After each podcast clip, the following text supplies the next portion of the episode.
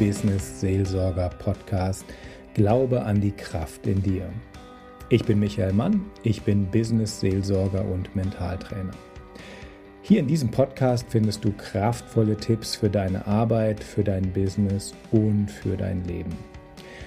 Und heute gehen wir in den Tabubereich. Jeder kennt Tabus. Tabus, das sind Bereiche, über die man nicht spricht. Ja, und über welche Themen würdest du mit deinen Kollegen am Arbeitsplatz einfach nicht reden? Überleg mal. Es gibt Umfragen dazu und die größten Tabus sind Sex und Erotik. Das ist das größte Tabu für die allermeisten von uns am Arbeitsplatz. Auch über die persönlichen Finanzen und über Gehalt spricht man nicht. Und ein drittes großes Tabu ist Religion. Tabus sind sehr mächtig und haben große Wirkungen sogar auf die ganze Gesellschaft. Und so ein Tabu zu brechen ist gar nicht so leicht, denn es hat dann in dem Moment ganz viel mit Scham zu tun. Aber Tabus verhindern eben auch, dass wir eine Lösung für ein Problem finden. Es gibt Familientabus, aber eben auch die am Arbeitsplatz und die gesellschaftlichen. Und deswegen wollen wir heute einfach mal ein Tabu brechen und darüber reden. Ich spreche heute mit Brigitte Horvath. Sie arbeitet bei CITA in Basel. CITA ist die Abkürzung für Seelsorge im Tabubereich. Und ihr Tabu? Seelsorge im Rotlichtmilieu. Bei ihr können Sexarbeiterinnen ganz offen über ihr Leben sprechen.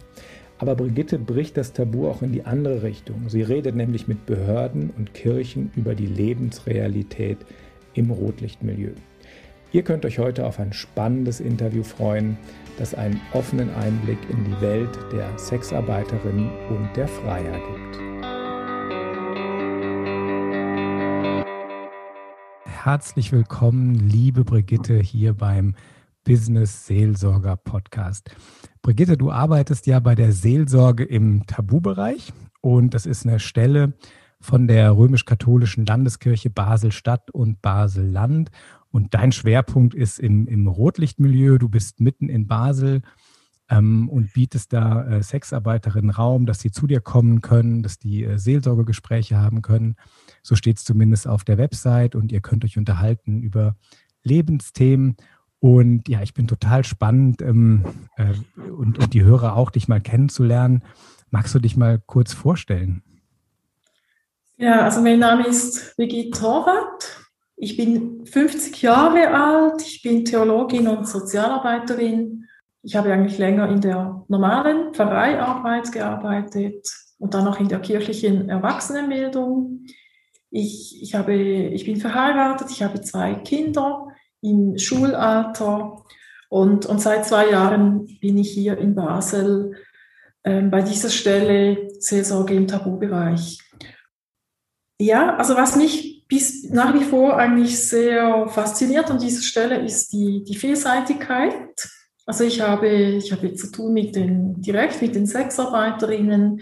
Ich bin verknüpft mit äh, anderen Teams oder anderen NGOs.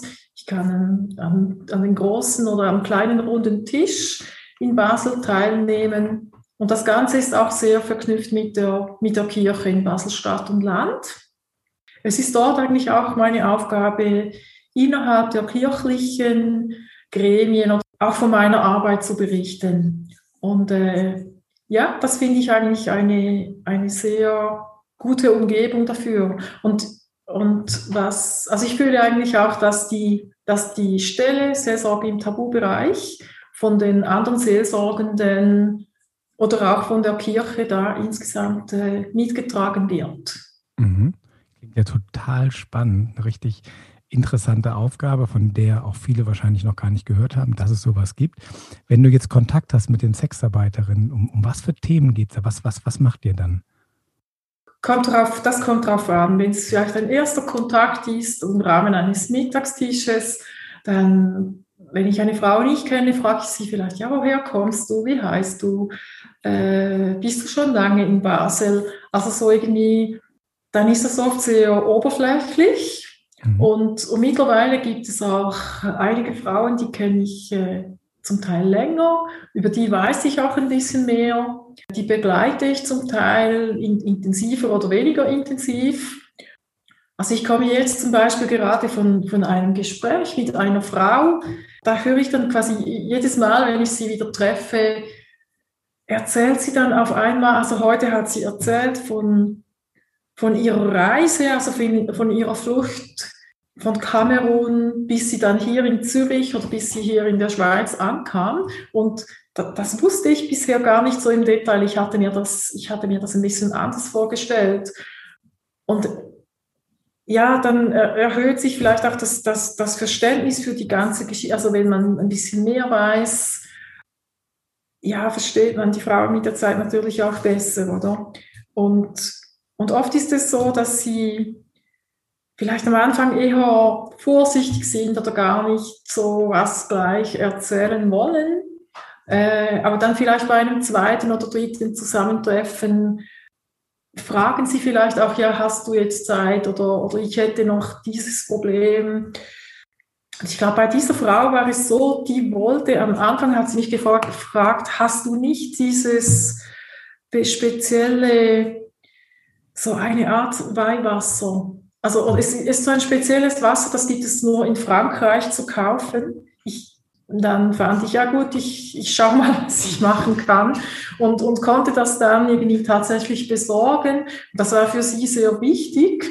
Mhm. Und sie wollte dann auch in eine, in eine katholische Messe gehen und dann haben wir auch geschaut, dass das möglich ist. Also so irgendwie, ich, ich versuche irgendwie zu, zu organisieren oder auch zu vernetzen mit anderen Stellen, äh, wenn ich denke, ja, das könnte jetzt vielleicht irgendwie weiter, weiterhelfen oder sie, sie weiterbringen.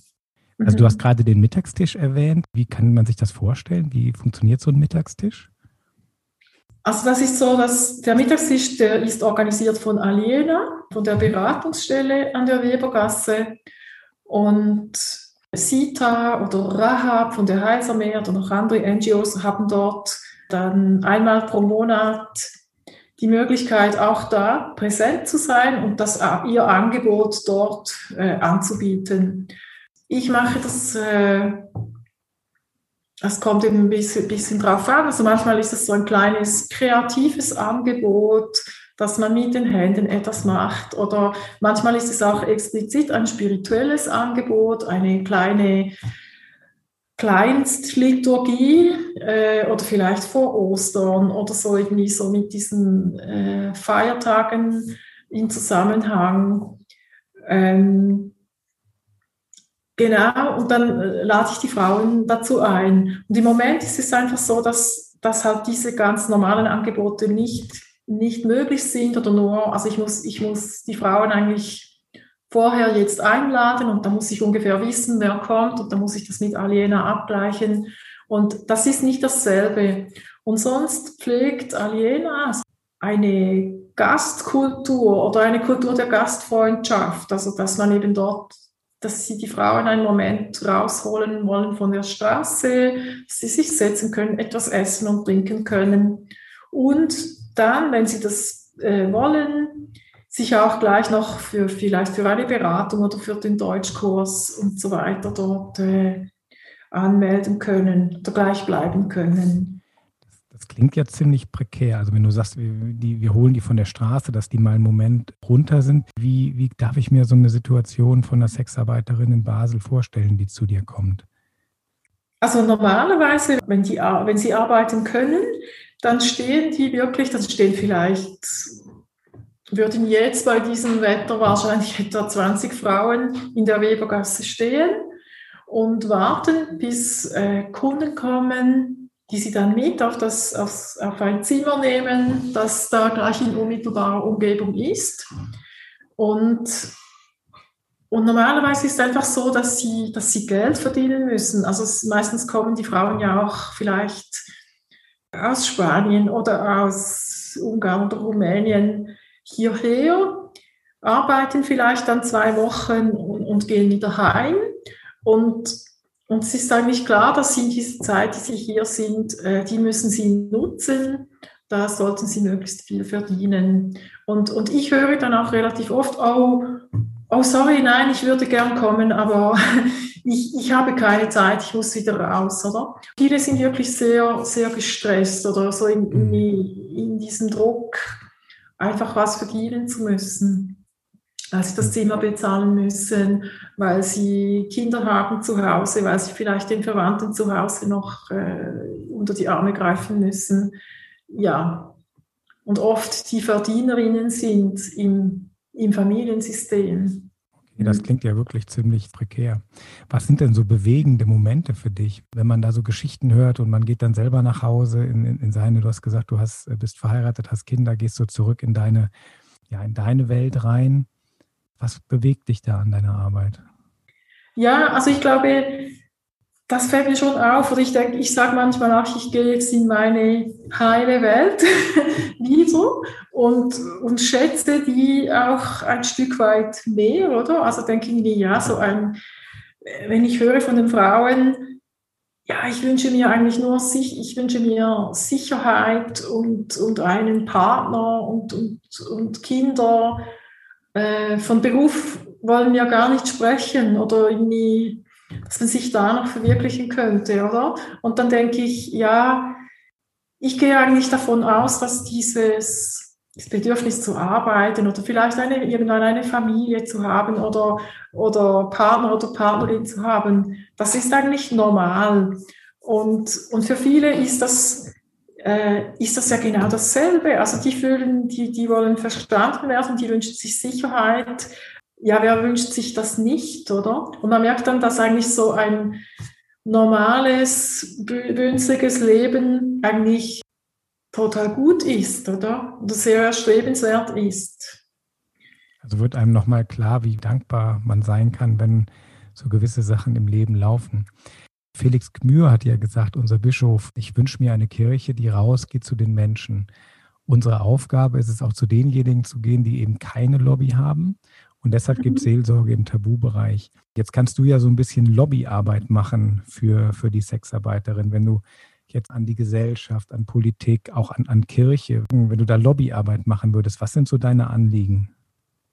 Also ich, ich finde, dass, dass das gut ist, dass über Sexarbeit im, im Augenblick oder, oder eigentlich generell mehr gesprochen wird als, als, als auch schon, oder ich nehme das zumindest so wahr.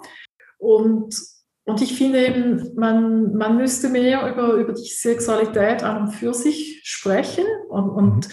das ist natürlich, ja, das ist, das ist in der katholischen Kirche und in der Kirche überhaupt natürlich schwierig, oder? Es, es ist immer noch so, dass gewisse Arten von Sexualität, es ist ja offiziell nicht mal vorgesehen, oder? Aber wenn ich jetzt an die Sexarbeiterinnen denke, ich glaube, man, man muss einfach wissen, dass die meisten eine Familie haben, dass die Kinder haben und, und dass die einfach in der Gesellschaft nach wie vor sehr stigmatisiert sind. Also auch wenn sie, wenn jemand erfährt, was sie wirklich machen, dann sind die eigentlich ein Stück weit erpressbar, oder? Oder auch wenn sie vielleicht das vor, vor 20 Jahren mal gemacht haben, jemand holt das, heute kann man alles hervorholen, was irgendwann mal war.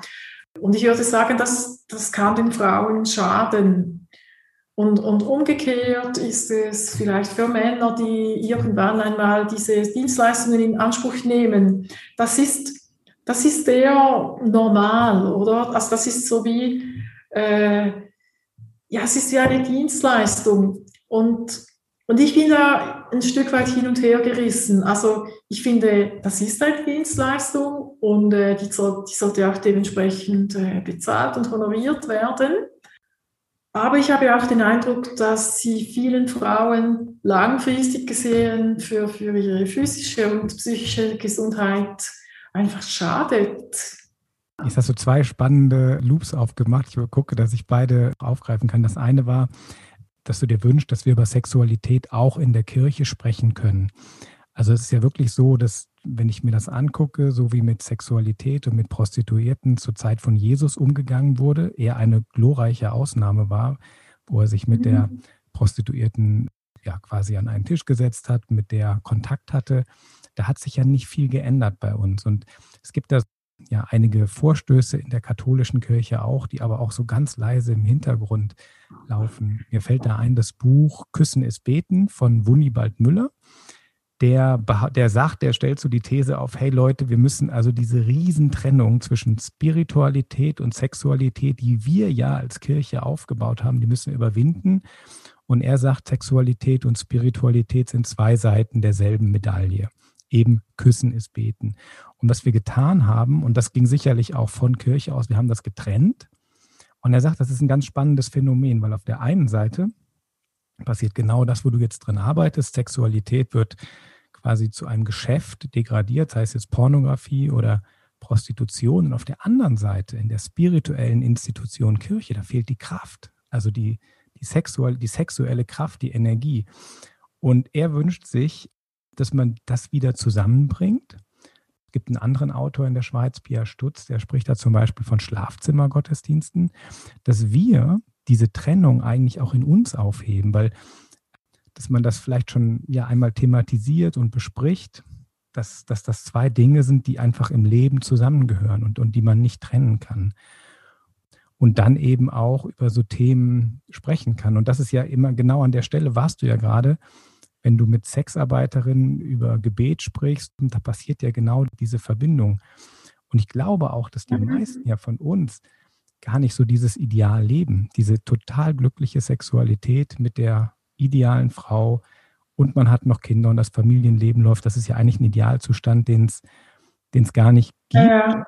Mhm. Und dann guckt man runter auf die, die, die vielleicht noch ein bisschen an einem anderen Ort sind. So würde ich mir das wünschen, dass wir da in Kirche, so wie du das beschrieben hast, anders drüber sprechen können. Siehst du da irgendwie eine Chance, dass das mal klappen könnte, dass deine Stelle auch dazu was beitragen könnte? Also, also ich habe einfach, ich wusste das vorher nicht, oder? Wie, wie wichtig eben die Sexualität ist. Also, und, und ich glaube, das, das zeigt sich ja die, darin, dass das so ein, das ein großer Geschäftszweig. Also damit lässt sich auch ziemlich viel Geld verdienen. Und das heißt doch eigentlich eben, dass es ja ein, also irgendwie ganz einen wichtigen gesellschaftlichen Wert hat, oder?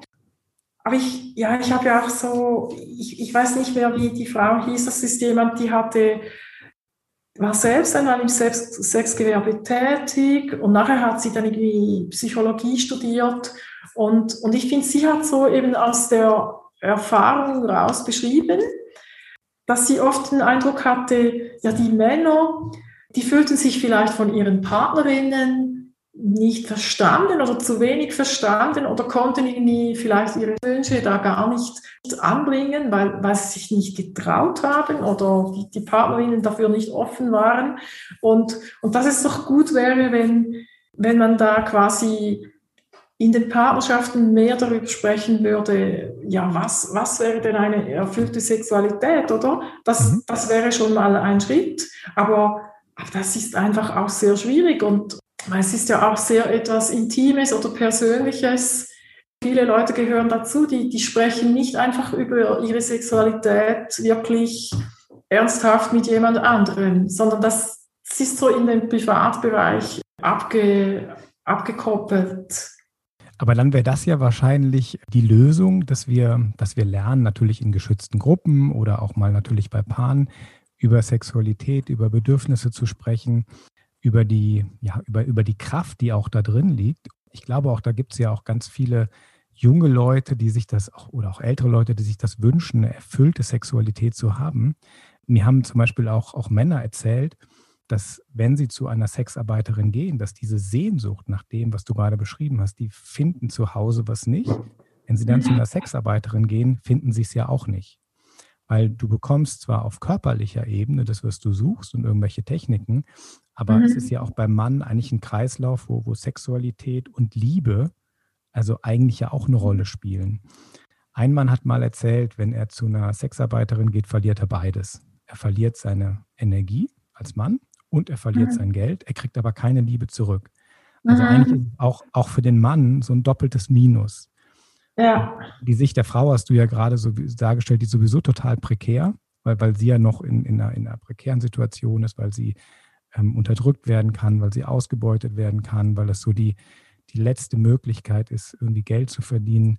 Also sind wir ja eigentlich in einer Situation, wo sowohl Freie als auch Sexarbeiterinnen eigentlich an einem Ort sind, wo sie wirklich Seelsorge bräuchten oder Hilfe bräuchten oder wir als Gesellschaft eben ja helfen sollten, über das Thema frei, frei zu sprechen.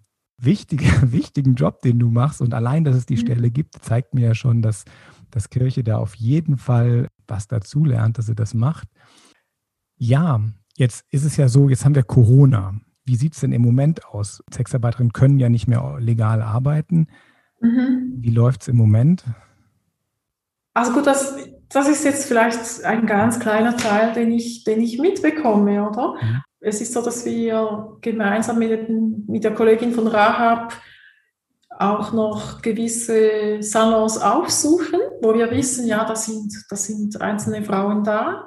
Aber, aber das ist eben so, dass die auch da wohnen.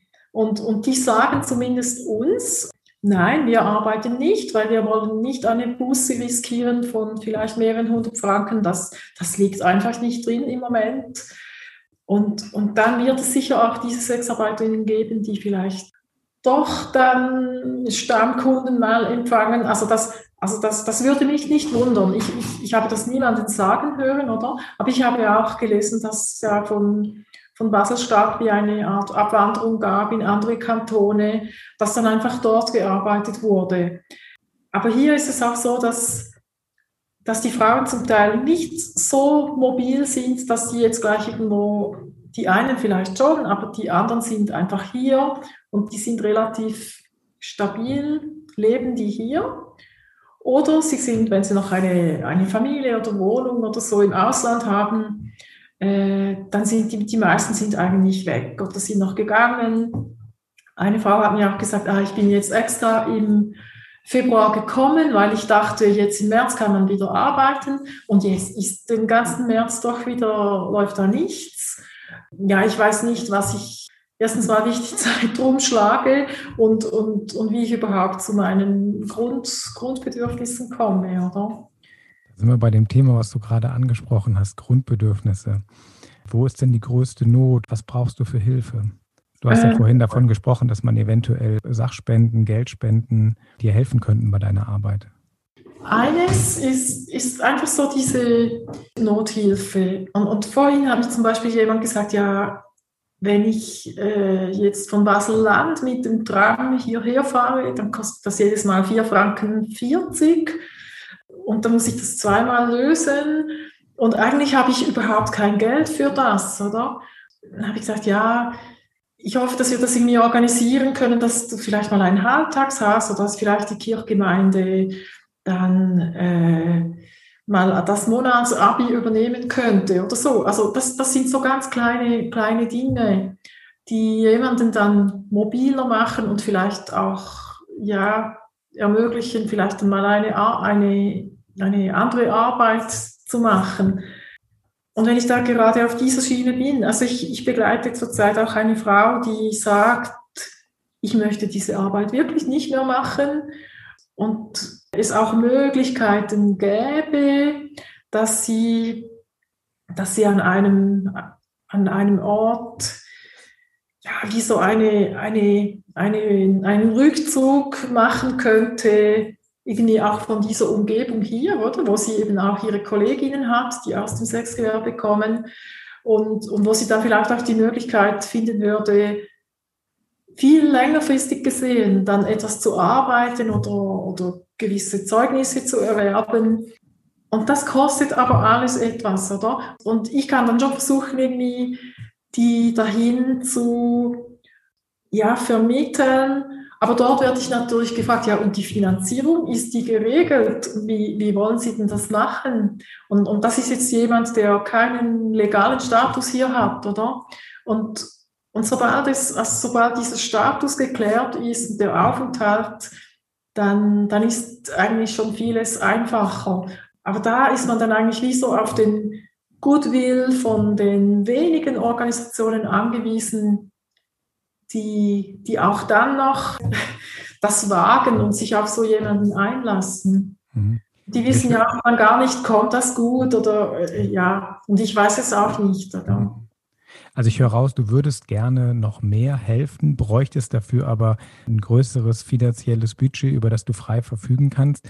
Wenn jetzt einer unserer Hörer sagt, hey, das finde ich so toll, was Brigitte da macht bei Sita und der möchte dir Geld, ja, einfach Geld schenken, damit du damit das weitergeben kannst für einen guten Zweck. Wo, wo kann er dir das hinschicken? Er kann das sehr gerne auf das Sita-Konto Sita schicken. Die Nummer schreiben wir dann gleich unten in die, in die Show Notes rein, also die mhm. Kontonummer und dann kann jemand dann überweisen mit einem Vermerk für die Arbeit von CITA. So zum Schluss, was, was würdest du dir noch von den Freiern wünschen? Gibt es da auch noch ein Feedback von den Sexarbeiterinnen? Also ich, ich denke, der Wunsch ist, dass sie die Dienstleistungen weiterhin nachfragen. Aber es ja, ist ja illegal jetzt. Wenn das dann wieder erlaubt okay. ist, meine ich natürlich. Also dass sie, ich finde einfach, dass sie freundlich und respektvoll mit, mit den Frauen umgehen und dass sie sich, also dass sie nicht ungeschützten Verkehr wollen oder verlangen sollen. Ah, also einfach auch wegen der eigenen Gesundheit, aber vor allem auch wegen der der Frauen. Ja, dass sie sich vielleicht auch überlegen, wenn sie jetzt zu, zu jemandem gehen, was was das eigentlich für eine große Leistung auch ist, was, was, diese, Frauen, was diese Frauen bringen. Eben eher die, die älteren Männer als zuvorkommen, nie gelten oder vielleicht auch ruhiger sind, oder? Und dass dann vielleicht ganz junge Männer schon auch denken, ja, da kann ich jetzt all das verwirklichen, was ich in diesem, diesem Porno gesehen habe und, und dass dann eben das in der Realität doch auch nicht so eins zu eins äh, so zu verwirklichen ist, oder? Und, und dass die dann vielleicht eben schon auch übergriffig oder brutal vorgehen, also das, das, das habe ich schon, schon auch, auch schon gehört. Ich erinnere mich zum Beispiel so an eine Runde durch die Bars, wo wir auf einen Anlass hingewiesen haben, ich und meine Kollegin, und nachher kommt fast wie eine, fragen manchmal auch die Männer, was macht ihr da? Also wie eine Rechtfertigung. Nein, weißt du, ich kenne da diesen Besitzer der Bar schon 30 Jahre. Ich, ich bin nur hier, um ein Bier zu trinken. Die müssen sich ja vor mir nicht rechtfertigen. Die wollen dann vielleicht auch nicht unbedingt dort gesehen werden. Oder die rechnen ja auch nicht damit, dass da jetzt irgendwie noch branchenfremde Leute wie ich da reinkomme und, und da in diesen in dieses Spiel, in diesen Ablauf störe, weil da, wir stören da schon ein Stück weit, oder? Wenn wir da kommen und sagen, ja, das ist unser Angebot, das, das passt nicht so, oder? Mhm. Also stören, Sand im Getriebe oder eben ein wenig spirituelle Realität in so eine Bar reinbringen. Das sind ja drei Ansätze, wie man das anschauen kann. Auf jeden Fall höre ich den Hinweis raus an die jungen Männer, nicht alles, was ihr im Porno seht, muss man da auch umsetzen. Vieles davon ist auch wirklich gespielt und macht den Frauen keinen Spaß, wenn ich das so zusammenfassen darf. Ja, ja Mensch, Brigitte, es war mhm. ein spannendes Interview mit dir. Richtig toll. Jetzt haben wir ein Tabu mal angehoben, gelüftet, Kirche im Tabubereich, Seelsorge im Tabubereich. Was ist so das Sinnstiftende bei deiner Arbeit für dich, was du als Nährendes mit rausnimmst? Also sinnstiftend finde ich, wenn ich jetzt ja, jemandem vielleicht im Alltag ein Stück weiterhelfen kann oder zu neuen Perspektiven, äh, wo es vielleicht einen kleinen Schritt weitergeht in eine gewünschte oder bessere Zukunft für eine Frau. Also das, das finde ich schon sinnstiftend. Und, und manchmal sind das ganz, ganz kleine Schritte, aber, aber die bewirken auch etwas. Und, und oft ist das eben auch ziemlich konkret oder, oder ich bin manchmal selbst überrascht, wenn es noch Rückmeldungen gibt, vielleicht auf eine Segensfeier. Für mich ist das dann vorbei oder ausgewertet und abgeschlossen und, und dann höre ich vielleicht noch von einer Frau einmal später, ja, da hat es, habt ihr doch das Thema war und das war doch wunderbar und das hat mir etwas gebracht. Also äh, umso schöner. Aber, aber das kann man, ich finde irgendwie vieles ist auch nicht so einfach zum Steuern bei dieser Arbeit. Ich danke dir sehr für dieses Interview. Wünsche ja, dir auf jeden Fall Gottes Segen und nochmal die Erinnerung an alle Hörer. Äh, die Kontonummer ist unten eingeblendet. Ihr könnt CITA unterstützen. Brigitte Horvath, die Seelsorgerin im Tabubereich, hat ein Tabu etwas gelüftet. Ja, und was sagen denn nun die Eheberatungsstellen und die Beziehungscoaches dazu? Wie werden Männern eigentlich zu Freiern? Das Vorurteil kennen wir alle. Männer wollen immer und überall Sex haben und am besten ohne sich anstrengen zu müssen und möglichst unverbindlich. Die Experten wissen aber, dass nur die wenigsten Männer einfach nur ihre Lust befriedigen wollen. Und das kam ja auch in dem Interview gerade raus. Und hört man etwas genauer hin, dann geht es eben nicht nur um den sexuellen Akt an sich. Viele Männer suchen viel mehr als das.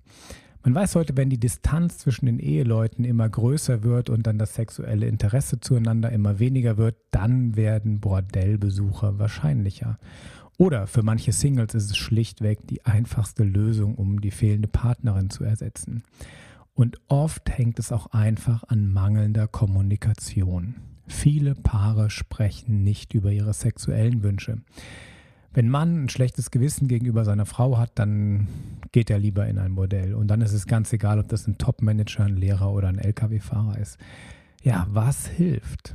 Über Tabus sprechen. Entweder mit den Seelsorgern im Tabubereich, mit den Fachkräften in der Eheberatung oder am besten gleich mit der eigenen Partnerin. Überwinden müssen wir aber in jedem Fall die Trennung zwischen Spiritualität und Sexualität. Denn beides gehört zusammen. Das ist wie zwei Seiten derselben Medaille.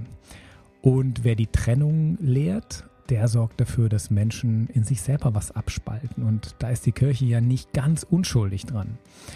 Und der begünstigt natürlich nicht nur, dass es in sich selber abgespalten wird, sondern eben auch, dass Sexarbeiterinnen so leicht in prekäre Verhältnisse kommen. Interessant finde ich dabei, dass gerade die Heilige Schrift eine Grundlage bieten würde, die Sexualität in die Mitte des Lebens zurückzuholen und als etwas äußerst Heiliges zu betrachten. Ich war vor einigen Jahren in Israel und habe da einen Künstler und Juden kennengelernt. Der hatte die Tora, also das Alte Testament vor sich liegen und wir kamen so ins Gespräch und dann fragte er mich, sag mal, weißt du eigentlich, was in der Mitte der Heiligen Schrift steht? Also wenn man die Heilige Schrift genau in der Mitte aufschlägt. Und dann sagte ich, ja, das hohe Lied Salomons. Und er sagte, richtig, hier geht es um wilde sexuelle Lust. Ein Liebespaar beschreibt in aller Sinnlichkeit und aller Liebe, wie sie sich verabreden, wie sie sich treffen, küssen und schmusen. Mein Tipp, einfach mal lesen. Für alle die von euch, die keine Tora oder keine Bibel zur Hand haben, ihr findet die Texte auch auf dem Bible-Server www.bibleserver.de und da geht ihr dann hin und gebt hohe Lied Salomons ein. Ja, und dann viel Spaß beim Lesen der blumigen Worte. Die inspirieren auf jeden Fall, Sex als etwas Schönes, Heilendes und Sinnstiftendes zu betrachten, das voll in die Mitte des Lebens gehört. Ich hoffe, dieser Podcast hat euch gefallen und ich freue mich schon aufs nächste Mal mit euch. Macht's gut, euer Michael Mann, Glaube an die Kraft in dir.